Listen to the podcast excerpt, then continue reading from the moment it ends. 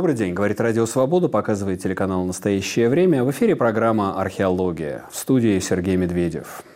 В Россию вернулся мессир Воланд со своей свитой. Новый фильм Михаила Локшина «Мастера Маргарита» всего неделю в прокате, но вокруг него разворачивается дьявольский скандал. Z-общественность обвиняет фильм в непатриотичности, антигосударственных и даже антивоенных настроениях. Требует запретить его прокат и наказать авторов – Почему роман Булгакова, почему фильм по этому роману каждый раз так неугоден власти? Почему этот роман имеет культовый статус в российском массовом сознании? И как, кого изобразил писатель под видом Воланда? Говорим об этом в нашей сегодняшней программе и в сюжете Антона Сергеенко. В России на экраны вышла картина «Мастера Маргарита» режиссера Михаила Локшина. На производство фильма было потрачено порядка 1 миллиарда 200 миллионов рублей. Он превысил все рейтинги, собрал в прокате 500 миллионов и вызвал бурные дискуссии в соцсетях. Михаила Булгакова сыграл Евгений Цыганов, а Маргариту – Юлия Снегирь. Российской Z-общественности и пропаганде не понравилась картина тоталитарной Москвы. Иностранные актеры, то, что режиссер проживает в США, открыто выступает против войны в Украине и обнаруженная антисоветчина в фильме. Патриоты обратились в ФСБ с просьбой проверить Локшина на причастность к так называемым фейкам об армии и признать его террористом и экстремистом. Стоит отметить, что лента вышла при поддержке Фонда кино и Министерства культуры. Фильм вообще начинался как международный проект, но война изолировала его и не дала покинуть Россию. Почему картина вызвала такой резонанс в обществе и чем еще она так сильно разозлила Z-патриотов? Говорим об этом с нашим сегодняшним гостем Анна Наринская, журналист, куратор выставок. Аня, добрый день. Привет, привет, Сергей, здрасте. Я подумал, что мы смотрели этот фильм, так сказать, надо признаться, поскольку мы сейчас за пределами России находимся, то мы смотрели его в таких весьма слабеньких а, экранках, так называемых экранных копиях, а, на каких-то стримах а, в плохом разрешении. Это примерно как читали «Мастера и Маргариту» наши родители или, может быть, мы еще в детстве в таких в слепых копиях, перепечатках. Некое такое ностальгическое воспоминание. Ну, да, можно сейчас, я понимаю, что говорить мы собираемся о другом, хотя, э, так сказать, я тоже про это подумала, надо сказать, как человек, читавший все на свете в перепечатках, а еще в мое время, мое время, это значит мой, скажем, совсем уже перед началом перестройки, как, э, были еще модные такие э, книжки, состоящие из фотографий, такие стопки глянцевых фотографий, где прямо целый был пир Валтасара из Сандро из Чигема, да, не вошедшая глава запрещенная, или там еще какие-то вещи, такие скользкие фотографии, они рассыпались. Иногда ты поэтому не в том порядке читал. Вот. А, и тогда как-то, да, все считали, что дорваться к запрещенному можно дорваться любыми способами. Сейчас возникают эти крики, что ж ты пиратку посмотрел, что ж ты пользуешься краденым. Этого всего я не разделяю. Поэтому должна признаться, что тоже да, посмотрела на пиратские копии, ну, мы с вами, Сергей, люди насмотренные, поэтому я думаю, что достроить себе, как это было бы Ну да, большую, картинку, большого экрана, ну, да, и ведерко попкорна в руках. Это все, конечно, да, можно представить. Э, и тем более, ну, мы с вами, так сказать, из профессионального здесь э, зова это сделали, потому что, да, нам сейчас это перед э, нашими зрителями и слушателями надо обсудить. Но я вот пытаюсь понять, почему вот с недели всего, да, 10 дней прошло, когда выйдет наш эфир, будет 10 дней выхода фильма в эфир. Почему такой хайп? Почему такой ажиотаж? Э, казалось бы, вроде, ну, уже который раз экранизируется «Мастер Маргарита», уже это сто раз э, пережеванное, вошедшее в массовое сознание. Мне кажется, здесь есть три направления хайпа, да?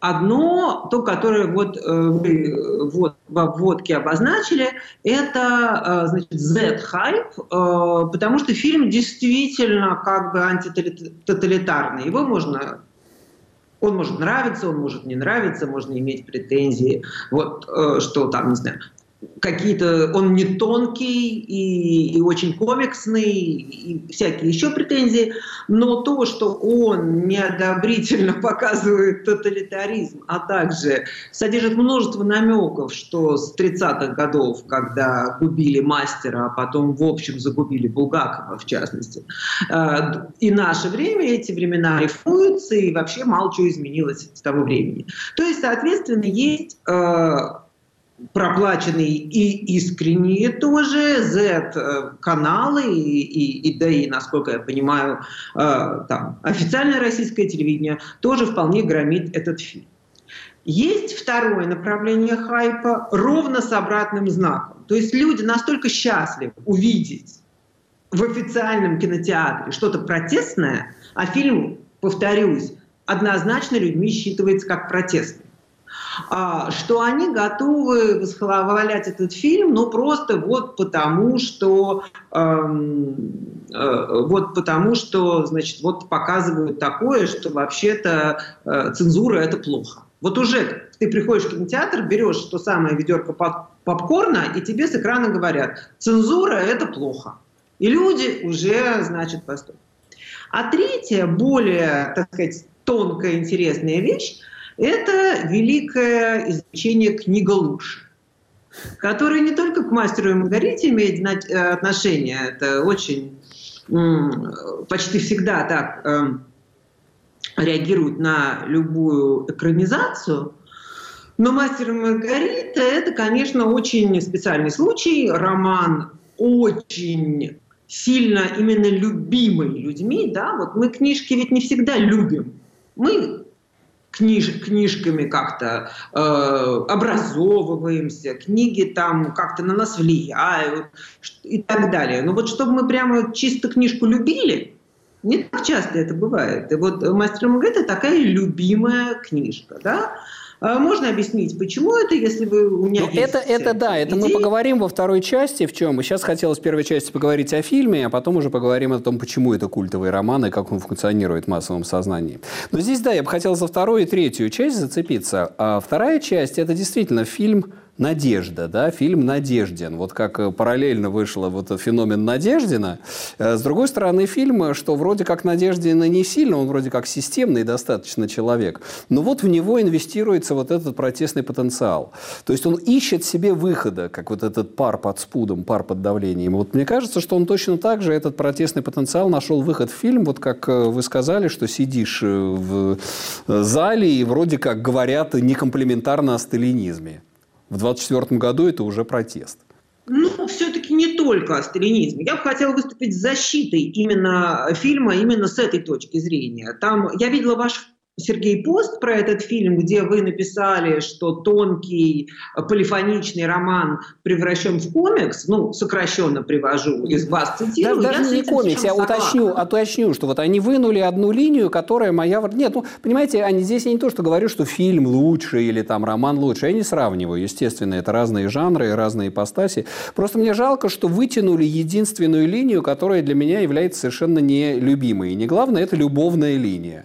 Вот. Вдруг это превратили в такую романтическую достаточно историю вот противостояния любви и тоталитаризма. И мне просто жаль, что очень многое то, чего я, так сказать, ожидал от этого романа, от этого фильма, оно все просто оказалось за бортом.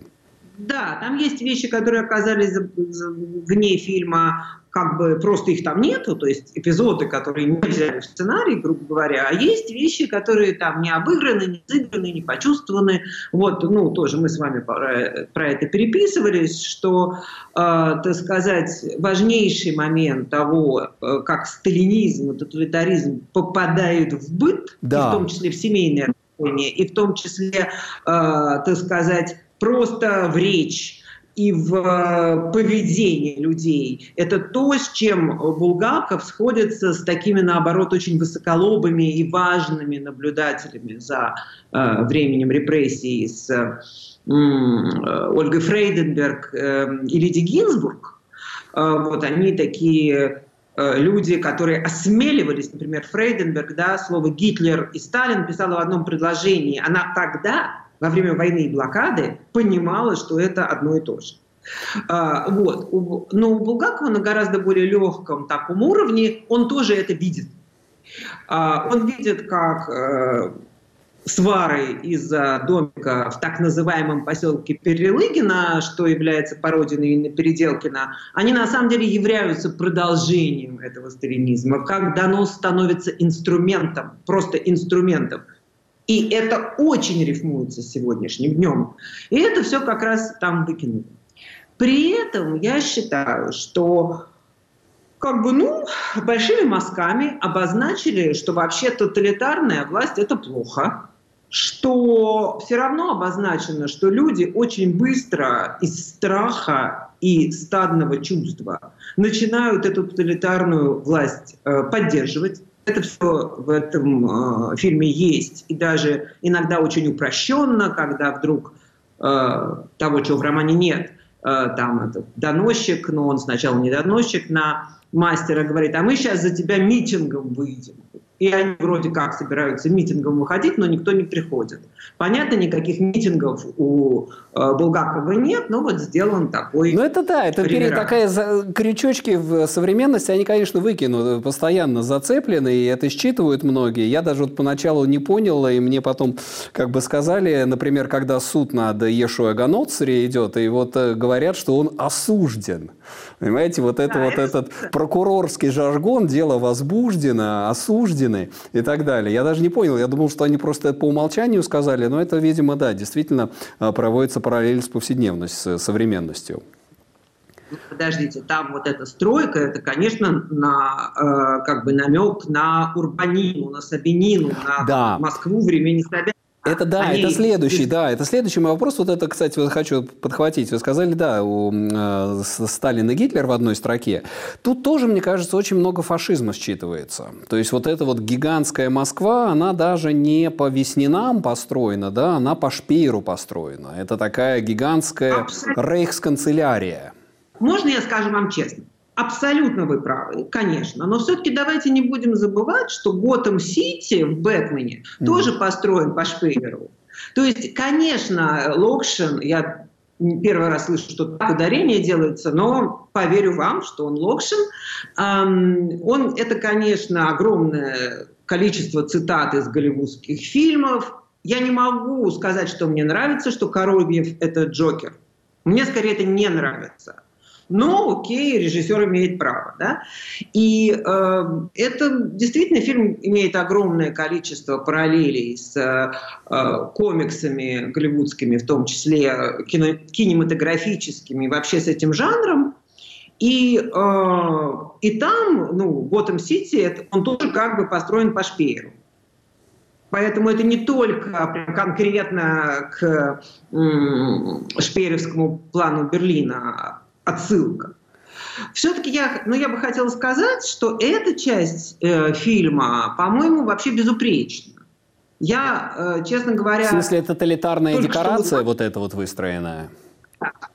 Ну вот я первый раз узнала, вот буквально до нашего разговора, что оказывается психушка, в которой мастер сидит, это э, неосуществленный проект конструктивиста Леонидова Министерства тяжелой промышленности. Вот это вот с полукруглыми такими, э, как бы не балконами, я забыла, как это называется, эркерами. Эркерами, э, да. Очень да, очень странное здание, которое как бы вместе и психушка, где сидит мастер, и вообще знак тоталитаризма, еще больше, чем э, дворец Советов, который с Лениным на верхушке, который mm-hmm. тоже построен в этом фильме. Это, мне кажется, очень здоровская идея, что мы никогда не видели генплан сталинский, чтобы он был осуществлен, и, а вот здесь вдруг нам его как бы показывают. Ну да, явили во, все... во всей красе. Единственное, что, по-моему, показано натурно, это библиотека Ленина. Да, вот э, мне кажется, что вот это... Или это декорация. Мне показалось, что там реальная библиотека Ленина снята. И она, вот как раз она абсолютно шпееровская по своему духу. Конечно, но вы знаете, э, очень много я уже прочла всяких исследований. Оказывается, они весь этот э, Москву, кроме библиотеки Ленина, снимали в Питере. И то, что называется Патриаршем, это тоже сталинский, Московская площадь в Питере, которая mm. так, окружена такими огромными сталинскими домами. А, то есть они выбирали натуру, насколько я понимаю, то, что они не рисовали, а действительно снимали, они выбирали именно исходя из ощущения тоталитаризма, идущего от зданий, от этой вот архитектуры сталинского рейха, ну, что сказать? Э, а вы, вы знаете, знаю, что сказал да, а, Аня, мне кажется, что фильм очень концептуальный. Вот я сейчас тоже, готовясь к эфиру, думал о нем. Знаете, что он мне напомнил отчасти? Дау а, Хржановского. Что это тоже такой некий концептуальный мегапроект и отстроенная декорация тоталитарного вот такого метрополиса. Я бы не хотела... То есть я согласна с вами в визуальном ключе, у меня много очень мыслей про Дау Коржиновского, и я писала про это много. Я не фанат этого проекта. Я, то, я жутко разочарован. Вот примерно такое же разочарование. Я, я ждал очень многого от Дау и так далее. И в результате... А, вот. И здесь тоже я ну. немножко разочарован, но я как бы немножко начинаю понимать всю концептуальность этой конструкции, что это был какой-то вот такой вот концептуальный жест, этот фильм. Вы знаете, э, опять же, я не знаю, насколько наши слушатели знают про Дау и про историю съемок Дау, как там многие годы запертые люди в городе Харьков, что сейчас да. очень сильно значительно, да, снимали этот фильм, и э, какие были условия, и какой результат. Э, я бы не стала все-таки, то есть, повторюсь, я согласна с вами в визуальном ключе, что действительно тоталитаризм очень сильно показывается через пластику, через архитектуру, через э, затемненность и, и так далее. То есть есть эта удушающая атмосфера, которая строится. Это похоже, я согласна. Но все-таки не будем скрывать друг от друга. Ребята в «Мастере и Маргарите» все нарисовали на компьютере. Ну, никакие ну, понятно, не да, ничего. У вас не было легкой, может быть, а может быть, вы не фанат, э, ностальгии по фильму «Бортко»? Собственно, по Басилашвили, по Абдулову, по сцене на Патриарших прудах. Можно по-разному относиться, но, по-моему, там чисто актерский и как-то настолько более живо, живо был передан булгаковский дух. Как вы считаете?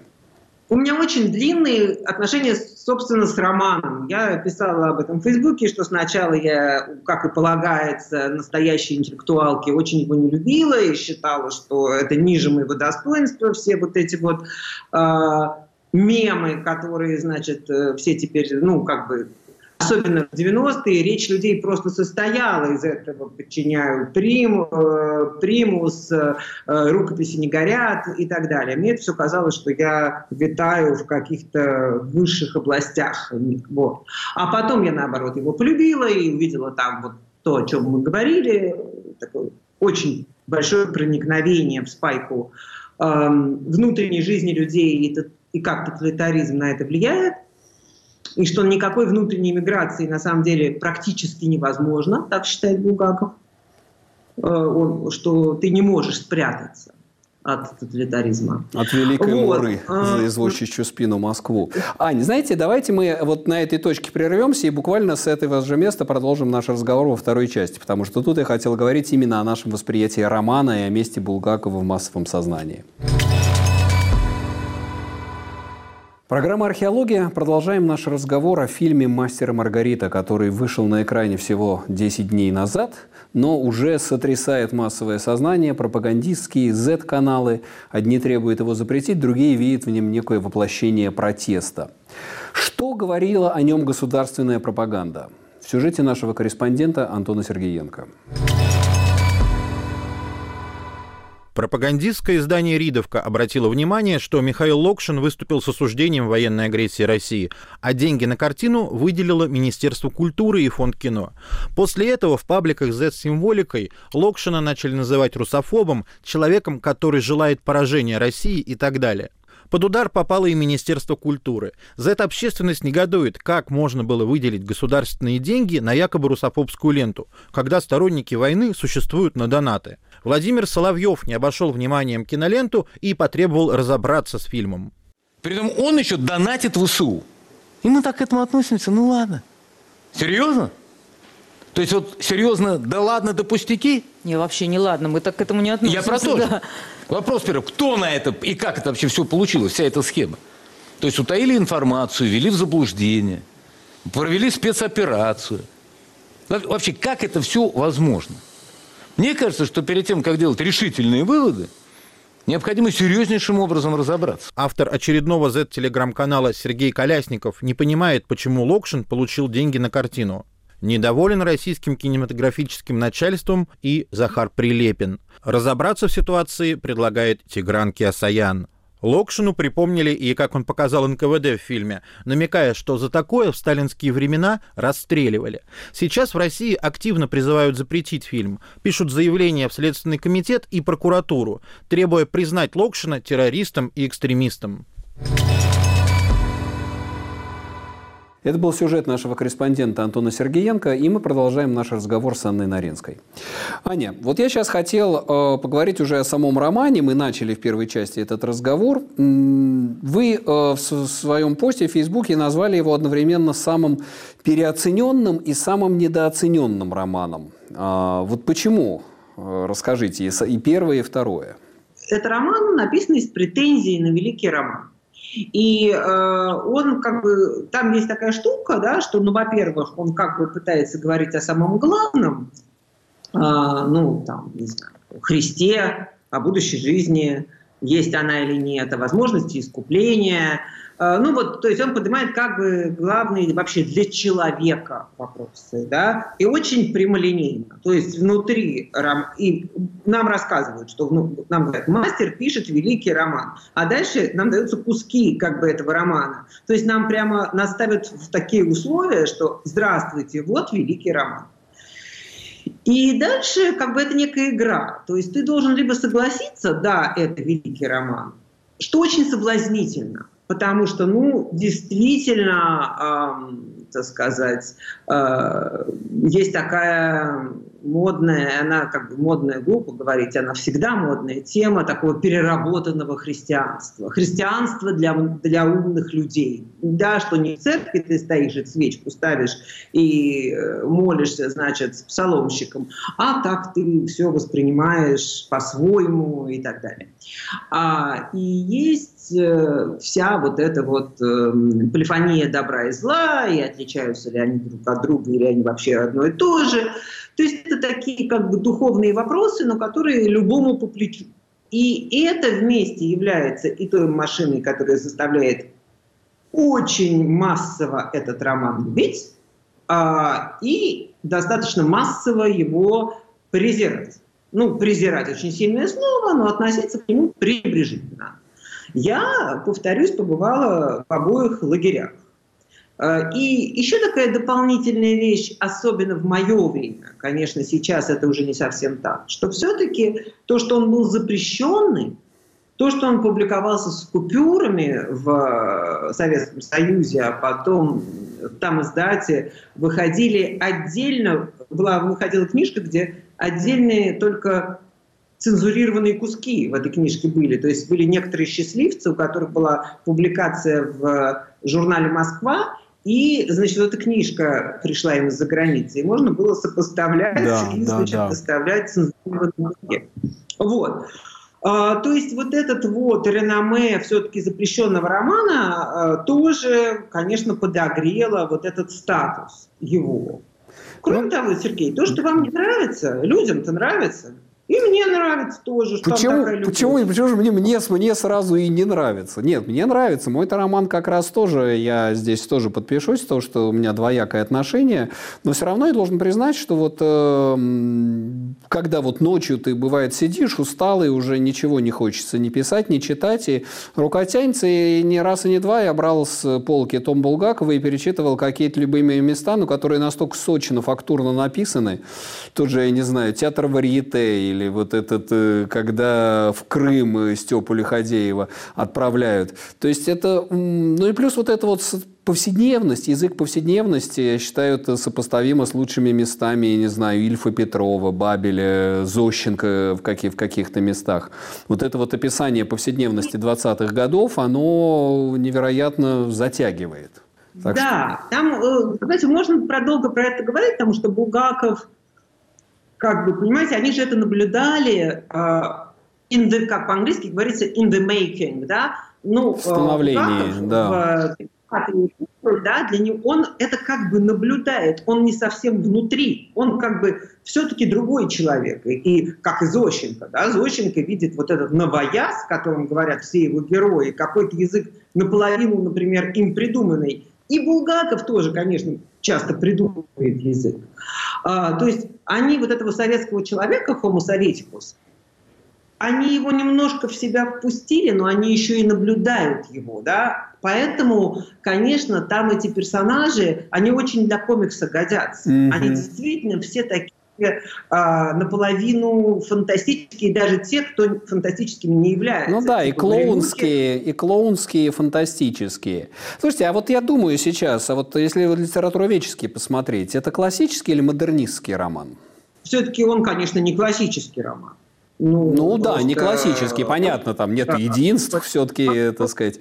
Но это э, можно его числить в число таких вот действительно, потому что я смотрю, его очень активно принимают и очень горячо принимают на Западе, и в том числе и там студенты-филологи, он к числу любимого чтения, причем люди, не за которые, для которых ни, их культовый статус э, ничем не пугает, э, то есть для них он не является культовым и запрещенным, Значит, и мемным.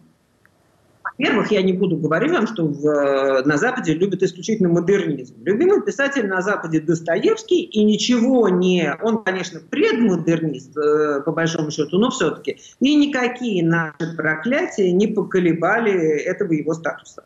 А, я это говорю как преподающая здесь, в Германии, в университете, много говорящая с разными людьми про русскую литературу. Хочу сказать, что меня всегда, конечно, потрясает, насколько он свинчен очень крепко. Вот эти сюжетные линии, абсолютно притянутые из разных эпох, в разные совершенно стили написанные. Вот. Это я просто мало романов знаю, которые именно его на курсах литературного мастерства и сюжетного построения, его полифоничность, его разные пласты, как они входят в друг друга, пересекаются. И поэтому поэтому наверное, это и дало Локшину возможность вот такой вот неожиданный, ну, сценаристу, вернее, да, сценарный ход, э, доизобрести еще линии, что после разгрома в Массолите Булгаков э, мастер решает писать роман.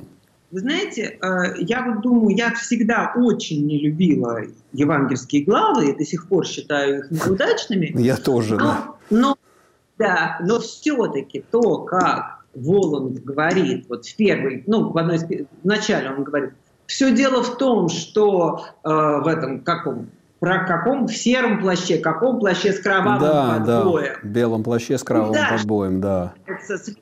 Слова с этих же слов это завораживающе. Не всякий человек так может осмелиться. Он, как это? Мы, да, есть это ужасное предположение ну, мой папа, вот э, Анатолий Найман, который все-таки ну, много про это знал, он был уверен, что мастер, взятый из диалога Сталина и Пастернака про Мандельштама, когда э, Пастернак звонил Сталину с тем, чтобы защитить Мандельштама, и первый раз это ему удалось. Э, вот, и он говорил, что Мандельштам нужен русской литературе, и Сталин говорил, да, но я не могу исправить акцент, угу. он мастер, мастер. И вот эти слова мастер-мастер, э, как бы у нас нет сейчас про это время поговорить. Я считаю, что невероятно интересная тема – это завороженность всех этих и Булгакова, и всей э, писательской и любой другой интеллигенции того времени Сталином. Абсолютная пунктик на этом месте. И очень многие люди вам скажут, что роман «Мастер и Маргарита» антисоветский, но просталинский. Даже так? Интересно, да, я это... как-то с этим, с этим не сталкивался. А почему? А где? Где? В чем он? Что именно? Даже вот не ну, могу понять. Вы знаете, что есть это сравнение Воланда и Сталина. Ну, это есть, да. Сказать... Чудако, Чудакова, да. по-моему, об этом писала. Да. Вот. Ну, сейчас у вас будет Александр Эткин, он будет говорить о гораздо более да. конкретных предположениях. Да кто э, прообраз э, Воланда. Но как бы там же э, претензия главная к вот этому, на самом деле, в, в романе, да, есть некая сила, которая на все давит, но люди-то сами готовы стать вот этой дерьмом, понимаете? Этот роман про то, как люди готовы стать дерьмом. И, ну, как бы сцена в театре, она это просто на блюдечке нам преподносит. А, а вот эта сила, она как бы некий проверяльщик. Она как бы говорит, опять же, это я вам рассказываю, да, да. некое мнение распространенное, литературоведческое, не обязательно мое, угу. а, что сам вот этот великий человек, как бы он действует из некоторых целей, которые, может быть, мы не понимаем.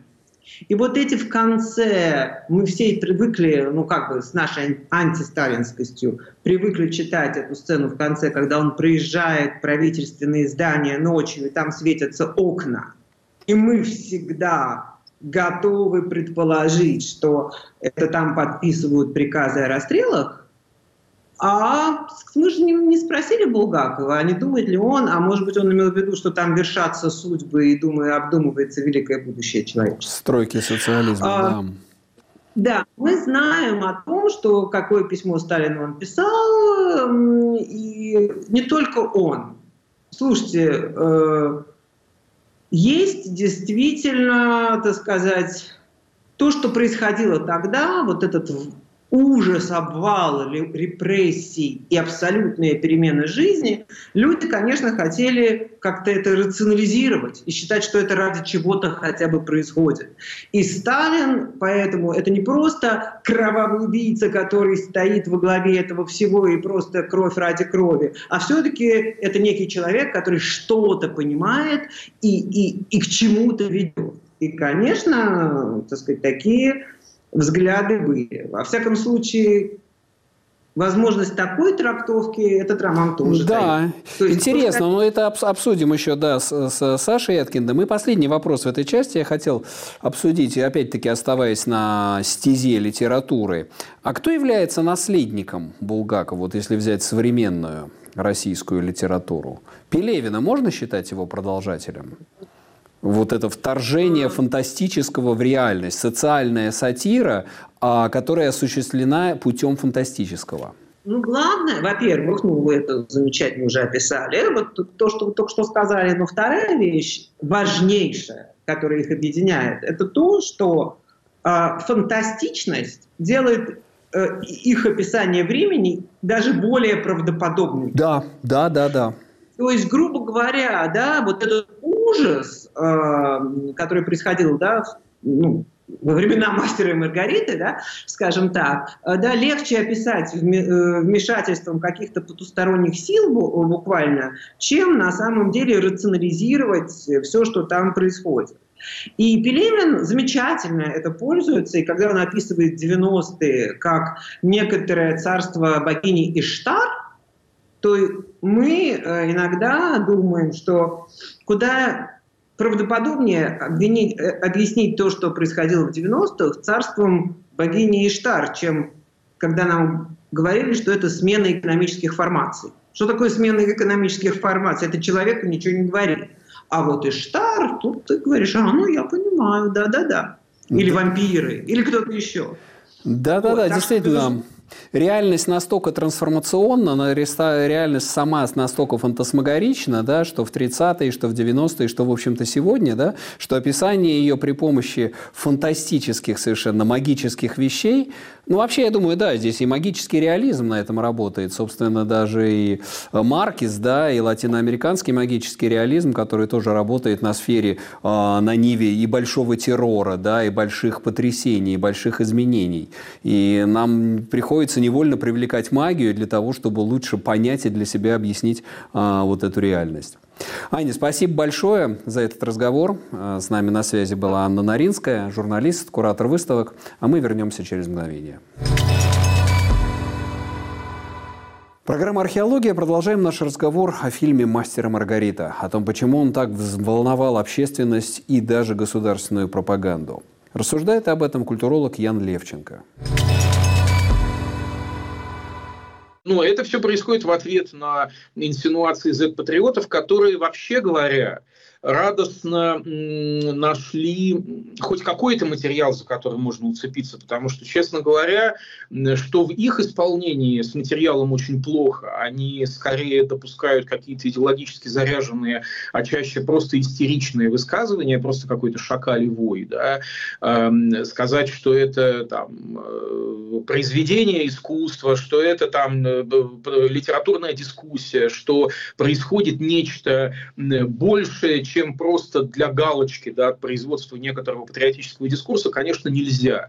Так они в том мире, который, против которого они выступают, они тоже ничего найти не могут, потому что э, люди боятся, потому что э, выходят ну, там э, в, течение 23 года, да, в конце 22-го, начале 23 года еще выходили какие-то авторские высказывания кинематографические и будут продолжать выходить, да, которые, скажем, там были отмечены альтернативными премиями, на них обратили внимание э, кинокритики вроде Антона Долина, который находится за границей, да, и во многом его голос является, скажем так, э, ну, ориентирующим таким, э, ориентирующей оценкой, он э, как бы выдает не некоторый субъективный рейтинг, который на самом деле очень значим для всех, в том смысле, что кто, э, э, скажем так, против специальной военной операции, те солидаризуются в той или иной степени как бы с мнением, мнением э, коллеги Долина, а, кто наоборот, как бы кто там в, в России всячески топит за, за происходящее, да, те против.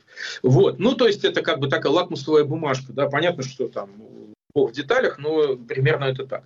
Вот. И э, э получается, что особо нечего а, а, оценивать, нечего анализировать. Просто нет э, такого яркого, политически заряженного, даже потенциально политически заряженного высказывания, которое э, не в виде езопового языка, да, не используя езопов язык, а реально, как бы называя вещи своими именами, пусть даже аллегорически, но абсолютно очевидно, да, высказывается на современные актуальные темы. Поэтому все так уцепились за мастера Маргариту, потому что это культовый материал, э, потому что это очень Э, это, это очень опасный в этом смысле материал, потому что э, все знают, как это должно быть, вернее, все знают, как это не должно быть. Да? Люди говорят, это совсем не так, я бы сделал по-другому, это просто мера культовости. Да? Вот. И, а, а Локшин замахнулся на это по, по, по вышеупомянутым причинам, потому что у него нет вот этой налившей кармы. Вот. А, плюс ко всему, да, фильм снят в такой стилистике, которую нельзя назвать традиционной стилистикой российского авторского кино. Да, это как раз та, та стилистика, которая начала осваиваться российским кинематографом э, во второй половине десятых годов. Ну, приблизительно начиная с э, хоррор-экранизации Гоголя, которые выходили, но вот там уже появился такой э, стимпанковский налет, который как бы кажется совершенно чуждым российскому кино, что, конечно, абсолютно чепуха, потому что, ну вот просто да, Тим Бертон, почему нет? Я не могу сказать, что в «Мастере Маргарите» очень много Тима Бертона, но очевидно, что для тех людей, которые которые его производили, он играет очень большую роль. Культуролог Ян Левченко в сюжете нашего корреспондента Антона Сергеенко. А к нам присоединяется по скайпу Александр Эткинд, историк культуры, профессор Центральноевропейского университета в Вене. Саша, добрый день. Добрый день. Хотелось поговорить о главном герое этого фильма и, возможно, даже и романа – Потому что фильм, по крайней мере, как он показан, здесь сделан очень сильный акцент на Воланде которого играет немецкий актер Август Диль, у которого, кстати, очень такой... Э, он играл фашистов во многих фильмах, в том числе в Тарантино, у Тарантино в «Бесславных ублюдках». И такой очень э, характерный актер, очень э, фактурный, прекрасно сыгранная роль, одна из, наверное, лучших ролей а, в, этом, в этом фильме. И вот я хочу поговорить о том, кто такой Воланд. Мы вот уже начали этот разговор с Аней Наринской, и, естественно, существует гипотеза, что Воланд – это Сталин, Мариета Чудакова об этом говорила. Но, как я знаю, у тебя существует целая книга о другом человеке, который со всей очевидностью, с вероятностью является прототипом Воланда. Кто это? Да, действительно, я этим много все, можно сказать, всю свою жизнь, среди прочих моих занятий, я увлекаюсь э, Воландом и его прототипом. И э, этим прототипом был Уильям Гуллет, э, первый... А, кстати, я не знал, действительно, помимо этой книги, ты э, тоже увлекался и раньше, по, в, ну да, писал же раньше об этом, по-моему, да? Первой книге, которую я написал и опубликовал, она называлась «Эрос невозможного». «Эрос невозможного», да. Там была глава, э, так она называлась, «Буллет и Булгаков». Mm. И э, Буллет имел отношение к той книге, потому что э, среди прочих своих занятий он написал вместе с Зигмундом Фройдом в соавторстве книгу, уникальную в творчестве Фройда. Эта книга была психобиографией Вудро Вильсона, американского президента, с которым Буллет был хорошо знаком, работал на него, был типа его помощником в какой-то момент. Важный момент во время Парижской мирной конференции. Ну вот, короче говоря, да, я аргументировал, э, ну не коротко, а довольно длинно, э, что действительно, когда э, а, Буллет был э, американским послом в Москве. Он, значит, за, э, э, ну, основал посольство. Посольства не было с революционных времен. Американцы же а, первыми, по-моему, из западных открыли посольство. Из ну, крупных из западных держав. Как бы, его просто не было, то есть надо было искать помещение. Вот они нашли Спаса Хаус. Они хотели построить огромное помещение, значит, огромный дворец для американского посольства на том самом месте, где сейчас стоит Московский университет. И, э, значит, им обещали вот этот участок, который бы смотрел на Москву, и там они должны были построить э, увеличенную копию э, усадьбы Томаса Джефферсона. Довольно знаменитое такое неоклассическое здание. Ничего себе, я не знал. Это, это на этом же месте китайцы теперь, наверное, обосновались. Это место китайского посольства фактически теперь. Да, ну, это, кстати, вот этого я не знал. Оно, да, оно там, оно вдоль, она стоит э, вдоль э, улицы Косыгина и, так сказать, как раз смотрит на Москву. Вот это да, вот это такой огромный неоклассический портик с, белыми колоннами, значит, колоннадой такой, и со, со, со славой Джефферсона, который, как мы сегодня узнали, был плантатором, мировладельцем среди да, прочих. Да, да. Ну и вот э, и э, Сталин и, значит, московские власти а, пообещали выделить этот участок. Уже был выделен даже бюджет американским конгрессом на вот постройку этой, значит, увеличенной копии э, усадьбы от, от, отца американской демократии. Потом все это, естественно, большая политика изменилась. Это уже на уровне геополитики, соглашение с Японией, с Америкой и так дальше. Все это изменилось. Э, острота момента пропала. Это посольство никогда не, не было построено вот там, на этих горах. Но э, да, вот они заняли Спасахаус еще несколько помещений в Москве. И Булгаков и Буллет э, очень подружились. Буллет тоже был, кстати, писателем. Он написал несколько романов, несколько пьес. Часть была опубликована, часть, часть осталась в рукописях, в которых я это и читал. Но и, он ценил э, московских, ну, сегодня бы это назвали интеллектуалами, подружился с Бухарином, с Радоком, принимал их тоже в, э, в Спасахаусе, но особенно он подружился с Булгаковым. И по документам э, э, ну, ясно, что в какие-то моменты они общались как прямо близкие друзья. То есть вот сегодня Булгаков принимает Буллета у себя в квартирке там, на Лаврентьевском переулке. А, а завтра, значит, Булгаков со своей женой Еленой э, красавицей посещают Спаса Хаус. И во всем этом тоже участвует Джордж Кеннон, который был ну, основным таким правой рукой Буллета и его учеником и креатором. А, а правда, что Кеннон – это прообраз Коровьева? Вот я, я как бы это, значит, забросил, то есть это, на это гораздо меньше, гораздо-гораздо меньше оснований так думать, чем, я считаю, железобетонные основания считать, что Буллет был прототипом А Воланда. Кеннон долговязый Но... же был, да? Кеннон довольно высокий. Кеннон был высокий, такой долговязый, немножко нескладный. Ну, типа, Коровьев говорил очень быстро, Кеннон не говорил так быстро. То есть, как бы тут э, ну, ну, многое, ну, конечно, понятно. сходится, что-то не сходится, на самом деле это не так важно. Я там пытался тоже э, связать а, Азазела, значит, определенным, значит, э, ассистентом Буллета, который потом стал тоже важным американским дипломатом. Но вот он, тот был, наоборот, такого корпулентного сложения. Но на самом деле это как бы не важно. Была свита. У Буллета была свита, которая действительно за ним ходила, переводила. Э, Булгаков с Буллетом общались по-французски, потому что Буллет был франкоязычным, его мать была француженкой. А, что для американских дипломатов необычно. Но он э, не говорил по-русски, так что ему нужен был переводчик. Кеннон ему переводил, хотя Кеннон на самом деле учил тоже русский, но по ходу дела. И, э, ну и другие там были люди, которые вокруг, него, вокруг них тусили.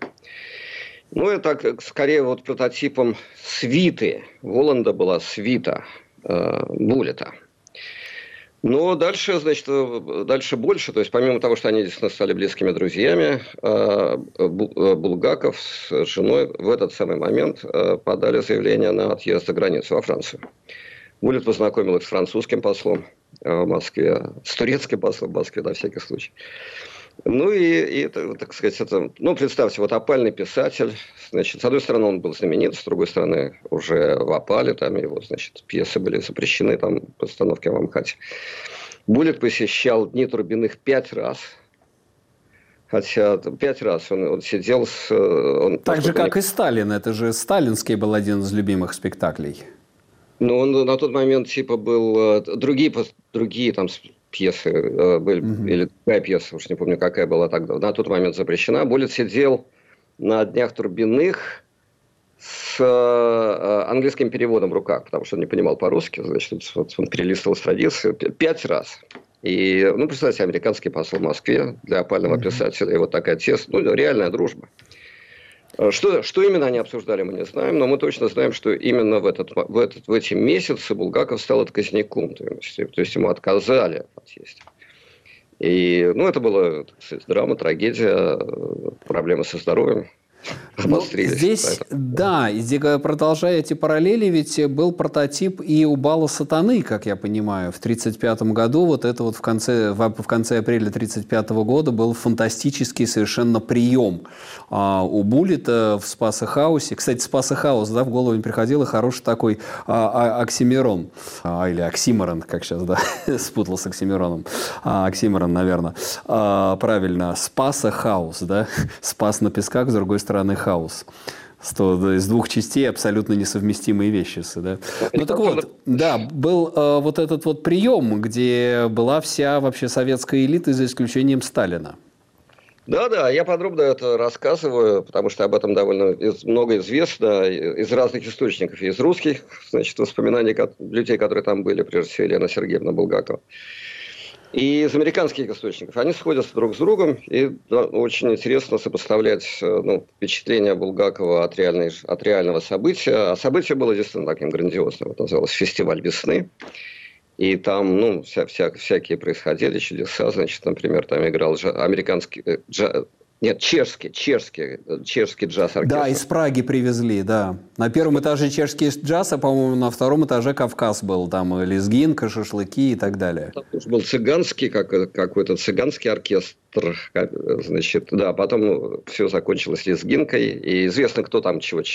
Там, там какие-то, я вот перечитывал у тебя это место, там фотосмагорические детали, там из Хельсинки цветы завезли, там целые вагоны цветов, там была стена из роз выстроена, что-то вообще неслыханное для Печеровщика Дурова с, с тюленями. С тюленями, и... да, тюлени подавали на это самое, на носу. Танцевали, значит, среди танцующих бегали медвежата, потом, значит, это один из одного из этих медвежат вырвало на мундир э, советского, советского маршала.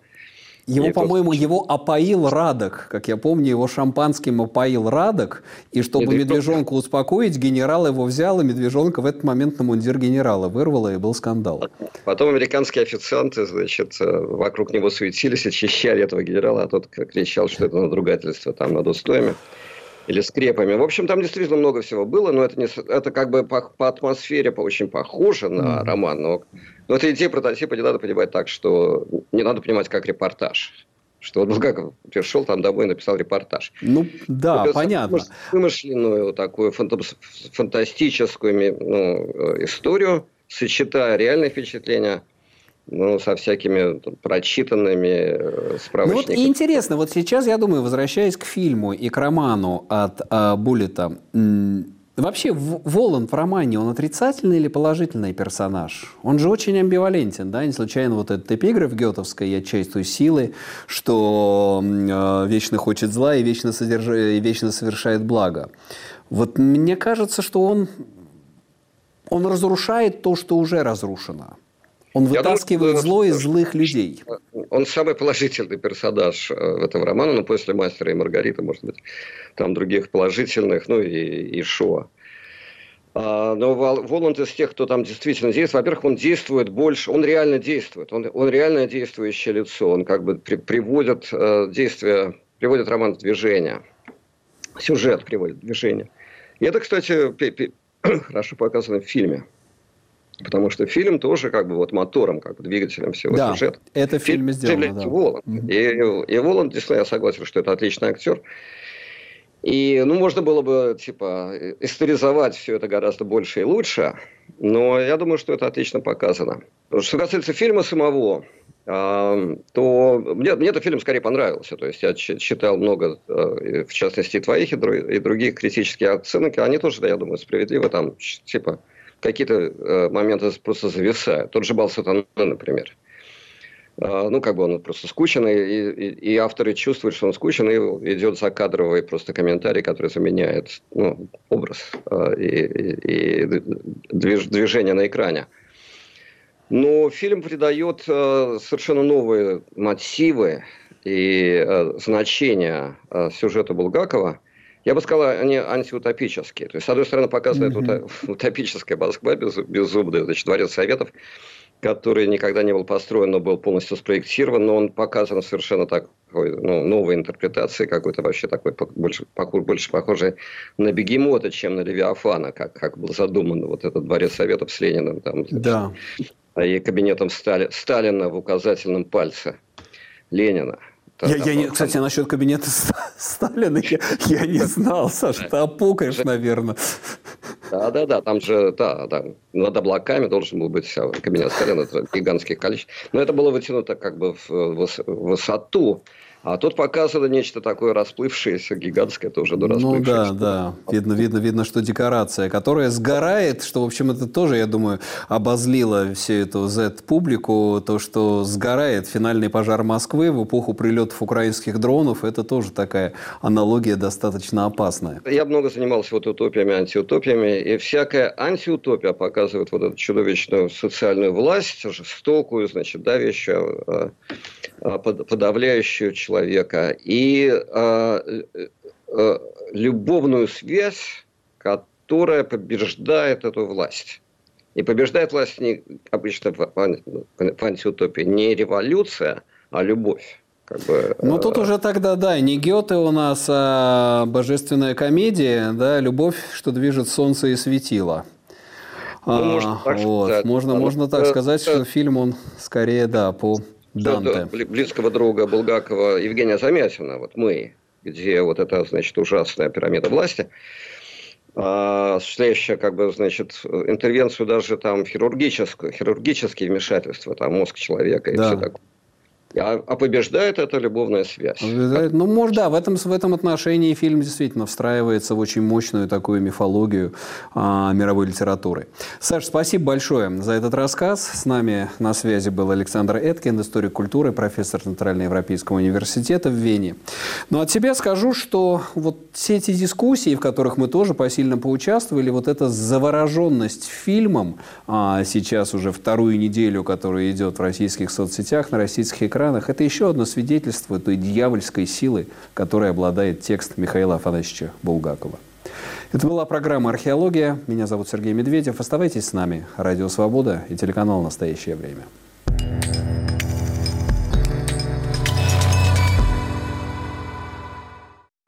Выпуски новостей «Радио Свобода» в начале каждого часа. Самые важные события в России и мире. Первое. Подорвать легитимность избранного президента США. Репортажи корреспондентов и последние подробности. Мы держим руку на пульсе событий. Новости «Радио Свобода». Быстро, точно, объективно.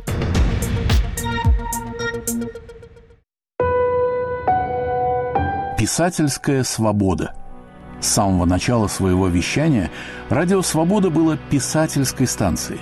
Лишенная парламента и свободы слова, литературная, гражданская и политическая мысль веками уходила в русскую литературу. Поэзия, проза, публицистика, драматургия становились проводниками выстраданной правды и чаяний общества. Чуть ли не вся свободная словесность за железным занавесом и в эмиграции прозвучала в наших передачах за три четверти века. Перечитывая общее наследие, народный артист России Александр Филипенко читает свободовских авторов, литературную классику. «Писательская свобода» – 12 подкастов в течение 12 месяцев. Слушайте нас на сайте Радио Свобода и в привычном агрегаторе подкастов. Говорит и показывает Радио Свобода. Это программа «Лицом к событию». Здравствуйте. У микрофона Елена Рыковцева. Лидеры общественного мнения под огнем ведущего «Радио Свобода». Избиратели тянут Путина, Путин тянет Медведева, Медведев тянет Мутко и всю эту остальную свою старую знакомую компанию. Все... Радио «Свобода». Мы стоим лицом к событиям. Слушайте сразу после выпуска новостей.